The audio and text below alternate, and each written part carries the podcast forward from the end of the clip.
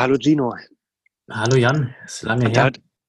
da muss erst, da muss erst Teletherapie erlaubt werden, dass wir beide mal, mal wieder zusammen einen Podcast aufnehmen. Ja, das stimmt. Ist ja Ja.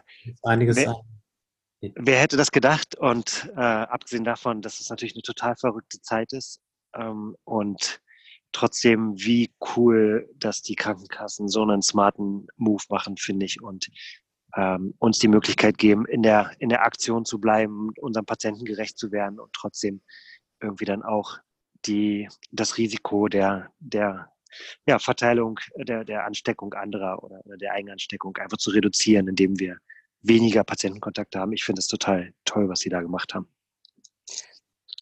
Ich, ähm, ist auf jeden Fall ein sehr wichtiger Schritt von, von deren Seite, weil wahrscheinlich, wie die meisten wissen werden, die Situation jetzt auch nicht nur ein, zwei Wochen anhalten wird, sondern über längeren Zeitraum. Da stellt sich natürlich die Frage, wie können wir auch ähm, Patienten, die gefährdet sind aufgrund Herz-Kreislauf-Erkrankungen etc., denen halt so weit entgegenkommen. Und ich bin mir sehr, sehr sicher, dass die Teletherapie aktuell die richtige Antwort darauf ist und auch wahrscheinlich nach der Corona-Geschichte noch Bestand haben wird. Das würde mich sehr freuen. Ähm, die, und das werden wir dann, das werden wir dann rausfinden. Und tatsächlich, glaube ich, stecken ja ganz viele, ganz viele so in der Therapielandschaft jetzt so, so mitten in der Frage fest, ja, wie soll denn das jetzt gehen? Wir haben als allererstes eine Folge aufgenommen mit, mit unserem Andreas, der einmal so die technische Seite beleuchtet hat. Wie kann man starten? Was braucht man für, für ein System? Wie, was sollte man administrativ beachten? Und so weiter. Und ähm, das Ganze werden wir auch so nach ein, zwei Wochen nochmal updaten und werden nochmal so berichten, was wir so gelernt haben in der Zeit. Mit dir gemeinsam würde ich jetzt auch so einen, so einen kurzen Aufschlag machen, nachdem wir jetzt im Team so zwei Tage oder anderthalb, eigentlich nur anderthalb Tage ähm, mit Vollgas an der Umsetzung der Teletherapie arbeiten, war mir wichtig, einmal von dir zu hören und deine Erfahrung zu teilen ähm, aus der Perspektive eines Physiotherapeuten. Wie, was ist in den letzten anderthalb Tagen passiert? Im Prinzip eine ganze Menge. Wir haben uns erstmal darüber Gedanken gemacht, äh, wo können wir das noch verantworten, dass Patienten in die Praxis kommen und wo halt eben nicht. Und für die, wo es jetzt aktuell ein gesundheitliches ähm, Risiko, wo das besteht, wenn die halt mit vielen Menschen in Kontakt kommen, ja, musste im Prinzip eine Lösung her. Und eigentlich ist es äh, Gedankenübertragung gewesen, dass dann dieser Beschluss kam. Und wir haben uns erstmal wirklich ganz klar hingesetzt und gesagt, wer kommt dafür in Frage? Also hier nochmal ältere Patienten oder auch jüngere Patienten mit geschwächtem Immunsystem, Herz-Kreislauf-Erkrankungen, Atemwegsproblematiken etc. etc. Und ähm, dann haben wir im Prinzip erstmal auch dank deiner Hilfe per Ampelsystem ganz klar festgehalten, wer kommt halt dafür in Frage aus der Sicht, dass sie das erstmal möchten, dann auch technisch dazu in der Lage sind, über Tablet oder Computer, wie auch immer. Dann bei denen, wo es halt noch nicht so klar zu entscheiden ist, die haben wir auf Gelb markiert und halt Rot, wo es nicht in Frage kommt, die beispielsweise aufgrund, ähm, die es auch einfach nicht möchten in dem Moment. Wobei das, denke ich, immer noch mal eine Aufklärungssache ist, wo wir noch mal später darauf zu sprechen kommen sollten. Und somit haben wir erstmal gesammelt und erstaunlicherweise haben wir wirklich von unserer Seite festhalten können, dass es ganz, ganz viele gibt, wo das ja jetzt in die nächste Woche dann starten wird, wo wir dann einfach Erfahrungen sammeln werden. Und da bin ich gespannt. Aktuell habe ich jetzt persönlich drei Fälle, die ich dann nächste Woche per Teletherapie behandeln werde. Das sind die, die jetzt feststehen schon, weil du, weil du zum einen der Meinung bist, dass es funktioniert in dem Fall und du hast die schon erreicht und konntest mit denen das jetzt schon, schon fest verabreden. Ganz genau. Ähm, Ja. Ich habe mir persönlich gedacht, es ist halt schon, wenn ein Patient längere Zeit bei dem gleichen Therapeuten, bei der gleichen Therapeutin ist, dass man das wahrscheinlich auch selber ansprechen sollte als Bezugsperson, als Therapeut. Ähm, dann ist, glaube ich, von vornherein eine ganz andere Vertrauensbasis gegeben.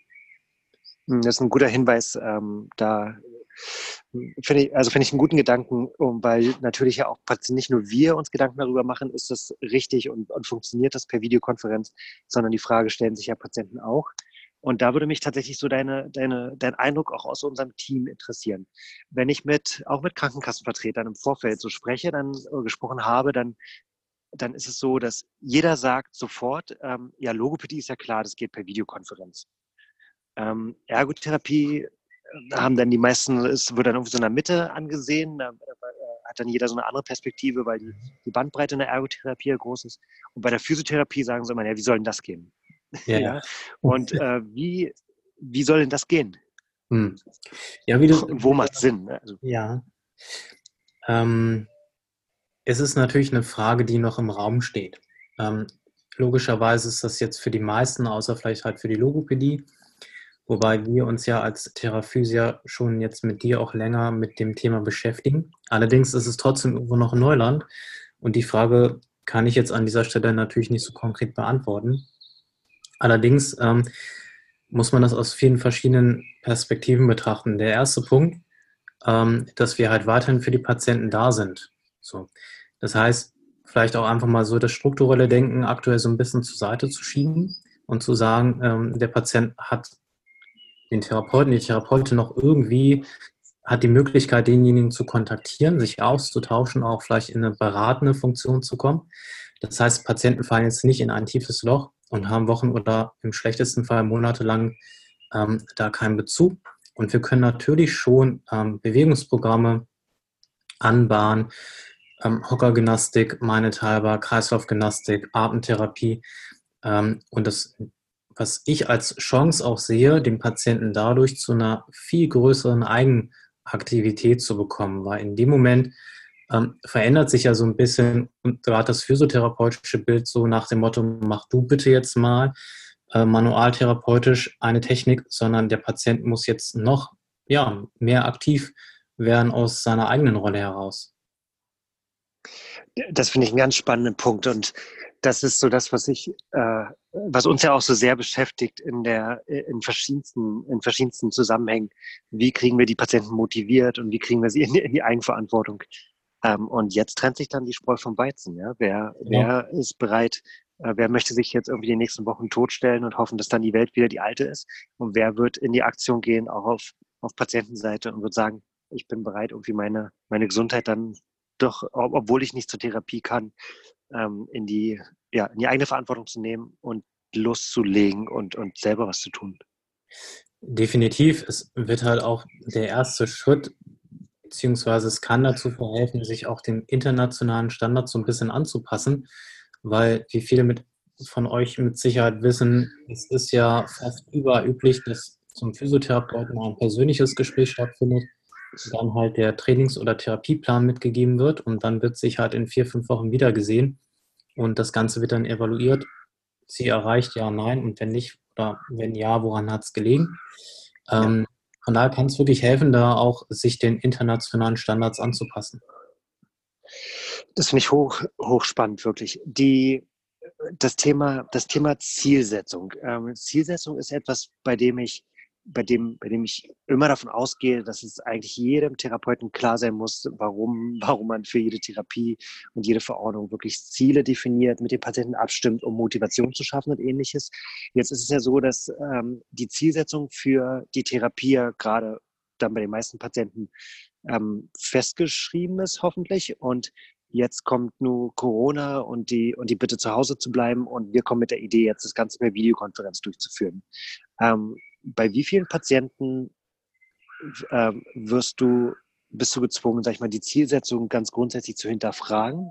Ich glaube, dass, es, dass man schon auch sehr kreativ sein muss, erstmal, um sich zu sagen, okay, all das, was ich jetzt eigentlich therapeutisch geplant habe, wird wahrscheinlich nicht funktionieren in der Physiotherapie, weil Anfassen halt einfach nicht mehr geht und man wirklich ähm, sich, also meine Empfehlung und mein, mein, mein Bauchgefühl sagt mir, ähm, im allerersten Schritt sich wirklich ganz konkret mit den Patienten hinzusetzen und die Frage zu diskutieren, wofür kann die Zeit gut sein? Was können wir, auch wenn ich dich leider jetzt nicht manualtherapeutisch oder äh, betreuen kann, wofür kann die Zeit gut sein? Welchem Aspekt äh, aus deinem Krankheitsbild wollen wir uns widmen und jetzt eben in so einer Hands-off-Konstellation äh, begegnen?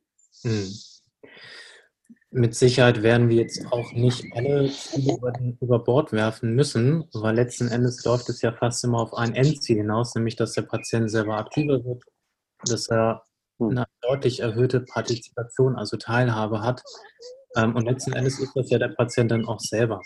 Ähm, das heißt, wir begleiten ihn ja nicht tagtäglich zur Arbeit und, und sozialen Interaktionen, sondern irgendwann muss er ja im optimalen Fall selber dazu in der Lage sein. Und ich weiß gar nicht, ob wir jetzt so viel verändern müssen. Vielleicht würde ich ihr jedem den Rat geben, mal die Ziele sich nochmal vor Augen zu führen. Woran arbeitet ihr gerade? Und einfach mal, ja, wie immer auch kreativ sein und gucken, wie kann man das jetzt halt von der Variation vielleicht so verändern, dass das auf anderem Wege funktioniert und ihr trotzdem euer Ziel, was ihr jetzt schon über Wochen gehabt habt, äh, weiterverfolgen könnt.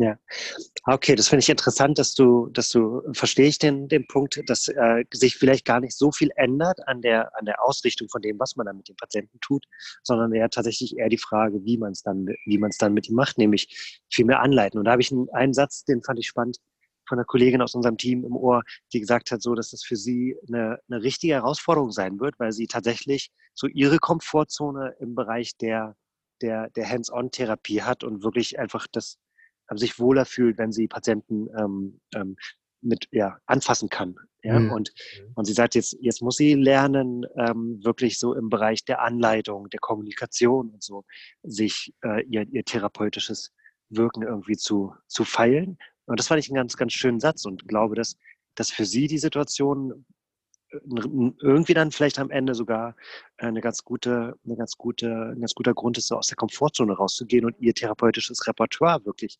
zu, zu erweitern auch. Und das würde ich mir eigentlich auch wünschen in der Dynamik mit Patienten. Also wie kriegt man es hin, mit Patienten dann auch so einen Schulterschluss zu haben und zu sagen, okay, die Situation ist jetzt irgendwie blöd und ich hätte dich auch lieber hier bei, bei mir in der Praxis. Aber was können wir jetzt beide draus machen und wie rocken wir jetzt, sage ich mal, die nächsten Wochen ähm, hin auf unser gemeinsames Ziel? Definitiv, weil es ist ja immer daran orientiert, oder gesamt gesehen ist ja noch diese Erwartungshaltung, gerade im physiotherapeutischen Bereich, ähm, ich komme als Patient hin, du machst manualtherapeutisch etwas und dann bin ich wieder gesund. Ähm, und gerade auch wenn wir mit chronischen Patienten zu tun haben, ist es ja immer wieder die Frage, da hätten wir jetzt gerne, leider kam der Virus dazwischen, dieses Thema sowieso mal aufgemacht, ne? ein, zweimal Behandlung pro Woche, nützt das überhaupt was? Ähm, sich wirklich konsequent die Frage zu stellen, ist das jetzt nicht aktuell die Chance, ähm, physiologische Prozesse wie die neuronale Plastizität überhaupt erst anzuregen, weil der Patient halt jetzt aktuell in der Situation steht, mehr in die Eigeninitiative gehen zu müssen. Das mhm. heißt, wenn wir wirklich konkrete Ziele mit motorischen Abläufen definieren, die, die der Patient auch bis zur nächsten Teletherapie dann in regelmäßigen Abständen durchzuführen hat, dann glaube ich, ähm, können wir viel besser von einem Voranschreiten seiner, seiner Fähig und Fertigkeiten sprechen, als es halt vielleicht aktuell gerade der Fall ist. Hochspannend.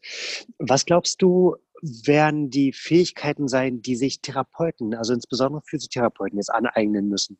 Mhm. Ja, du hast ja gerade einen, also einen spannenden, spannenden, eine spannende Folge auch aufgenommen vor, vor wenigen Wochen mit der Lisa Holtmeier zum Thema Kommunikation. Mhm. Ähm, ich glaube, dass, dass gerade Physiotherapeuten ihre also auch das Selbstbild ganz schön verändern müssen von demjenigen, der, also aber das rede ich in Klischees natürlich, ne, von demjenigen, der, der irgendwie drei, drei Stellen am Körper drückt und auf einmal geht der Patient raus und die Welt ist wieder, wieder eine ganz andere, weil, weil mhm. sich alles anders anfühlt.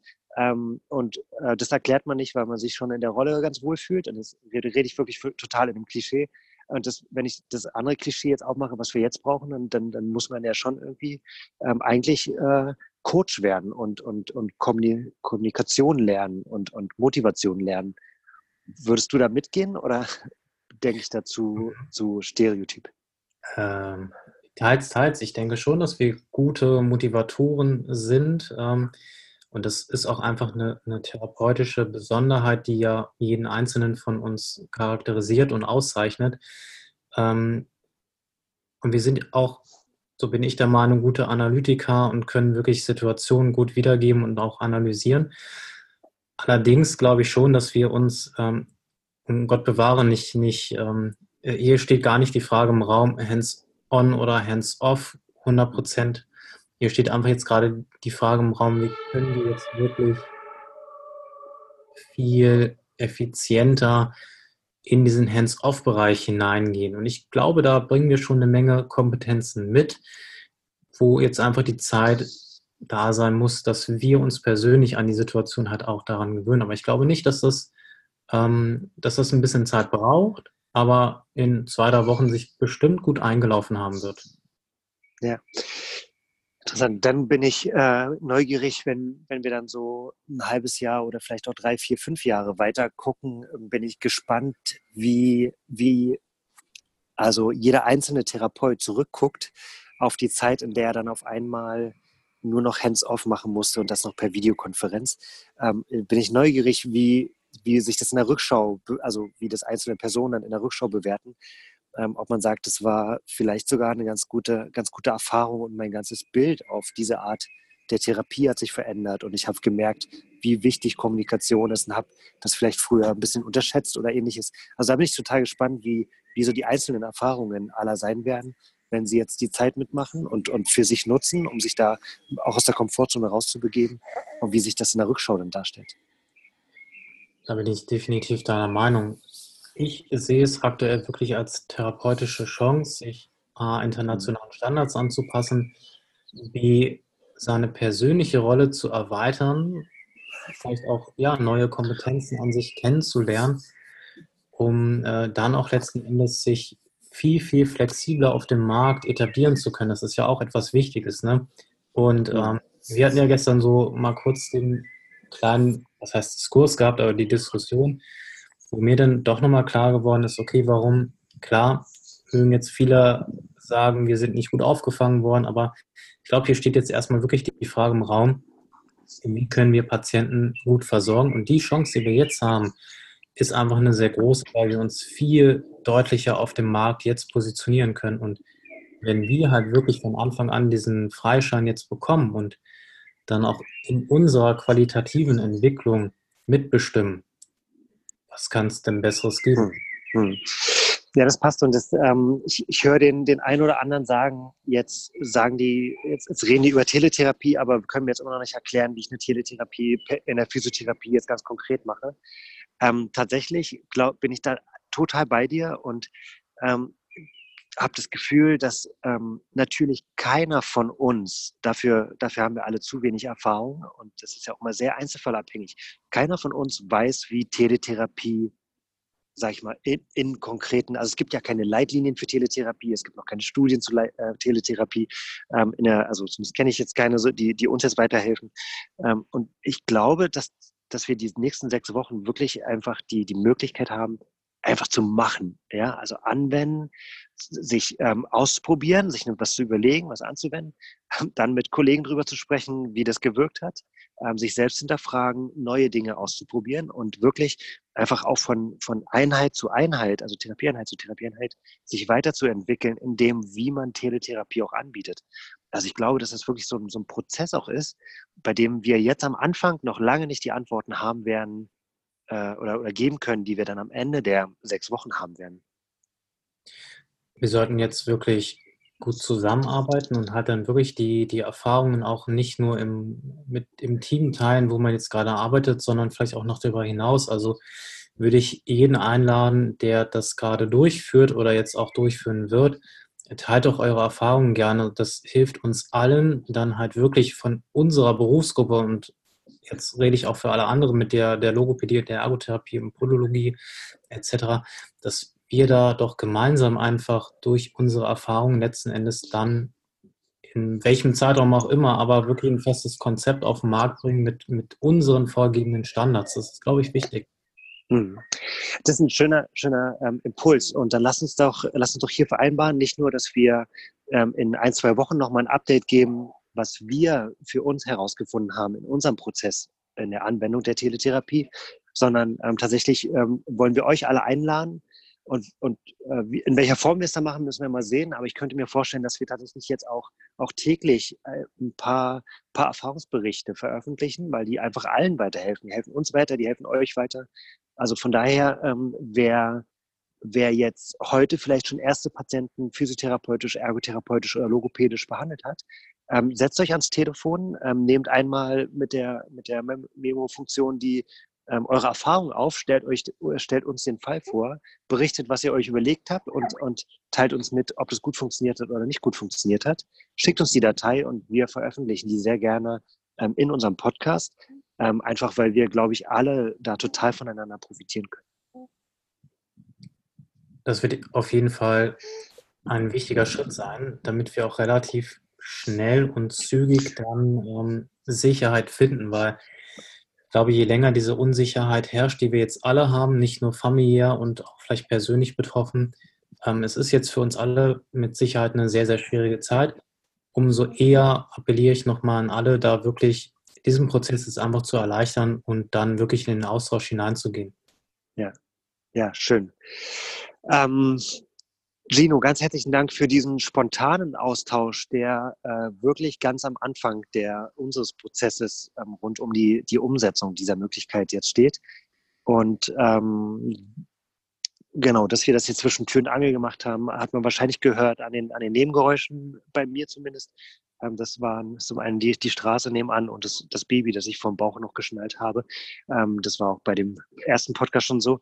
Ähm, von daher vielen Dank, dass wir das so spontan machen konnten. Wir bitten euch, die die Technik da ein bisschen zu, die Qualität ein bisschen zu entschuldigen und wirklich die Einladung. Ähm, teilt eure Erfahrungen mit uns, mit, der, mit allen anderen.